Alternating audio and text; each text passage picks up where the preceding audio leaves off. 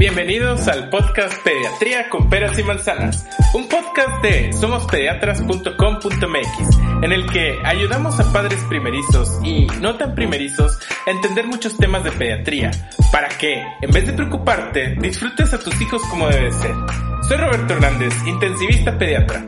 Comencemos. Hola, ¿qué tal? Bienvenidos al último episodio del año de Pediatría con Peras y Manzanas, que ya estoy grabando desde tierras mexicanas, desde Monterrey, Nuevo León, que justo llegué ayer y estoy muy contento de estar en el regreso en mi país, en mi ciudad que es el último jueves del año, último día del 2020, un año inolvidable. El día de hoy pues es un capítulo para despedirnos de este 2020, un año que muchos habrán odiado, algunos les habrá servido de este tiempo pues de reflexión, pero para la mayoría no fue un buen año.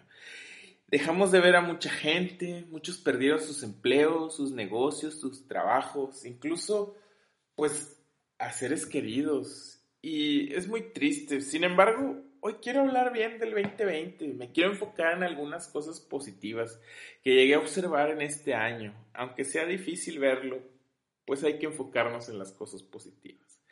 Primero que nada, pues tuviste a tus hijos cerca de ti y si tienes hijos grandes, pues bueno, estuvieron contigo, que te volvieron loca, que tu paz mental a lo mejor se perdió, que si tus hijos no te dejaban terminar los proyectos, que si te interrumpían en las juntas, que había que esforzarnos más por las tareas, pero te pregunto, ¿no fue satisfactorio tener a tus hijos contigo? Tal vez pudiste organizarte con papá y hacer trabajo en equipo para sacar la educación de los niños adelante conociste su proceso de aprendizaje, en fin, te adaptaste a un cambio, pero lo más importante, creo yo, es que los tuviste contigo. Y los que tienen a sus hijos en la escuela y son más grandes, pues no tanto, pero son más independientes, aprendieron solos y te preguntaban dudas. Pero si tu bebé nació al principio del 2020, pues tuviste el privilegio de disfrutarlo casi todo su primer año de vida, viste cómo crecía, cómo ver paso a paso todo lo que hacía. Y papá también lo pudo hacer, porque muchos papás nos perdemos de todo eso o lo vemos muy poquito, vemos pocas horas. Y ese privilegio no lo compras con Mastercard. Entonces, si tu hijo nació en el 2020, creo que es probable que puedas considerarte privilegiada o privilegiado que viviste su primer año sin interrupciones. Entonces esto es algo lindo que creo que nos dejó este 2020 para los nuevos papás. El segundo punto positivo es que los niños pues se enfermaron mucho menos, por lo menos que yo me enterara de enfermedades respiratorias. Hubo menos internamientos porque pues el resto de los virus no se manifestaron porque estábamos aislados.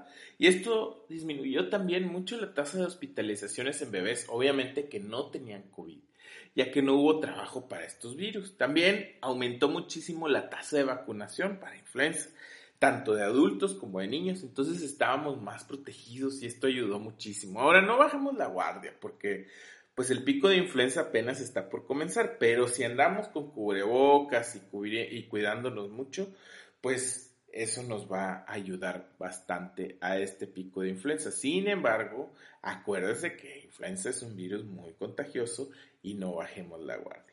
Pero sinceramente creo que el aislamiento ayudó que no se esparcieran otros virus y así pues se disminuyó la tasa de niños enfermos y de hospitalizaciones por virus respiratorios en esta temporada por lo menos.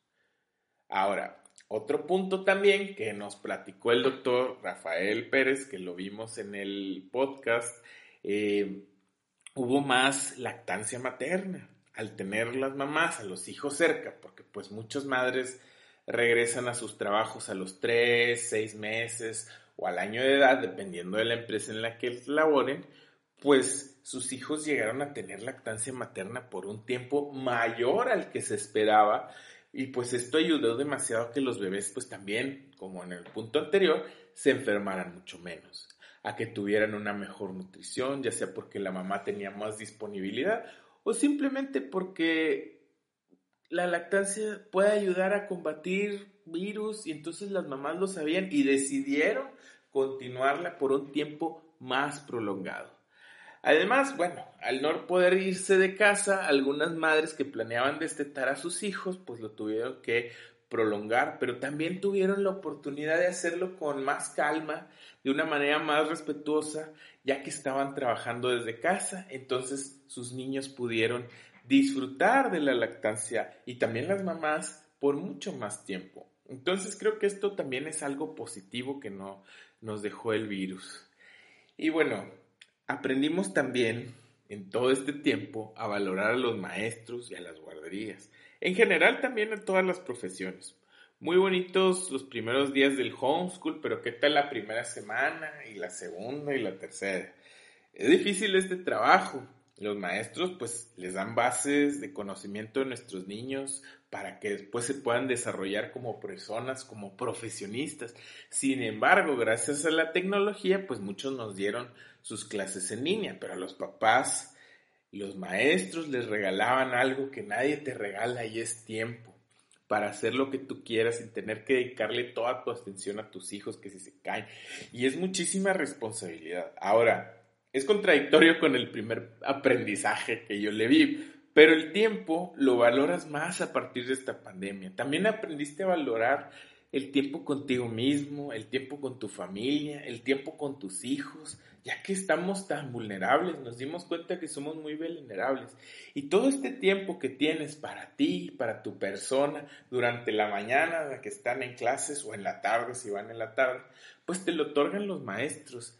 Te lo otorgan gracias a nuestros maestros que forman y seguirán formando a nuestros hijos y los convertirán o tienen la intención de convertirlos en personas de bien.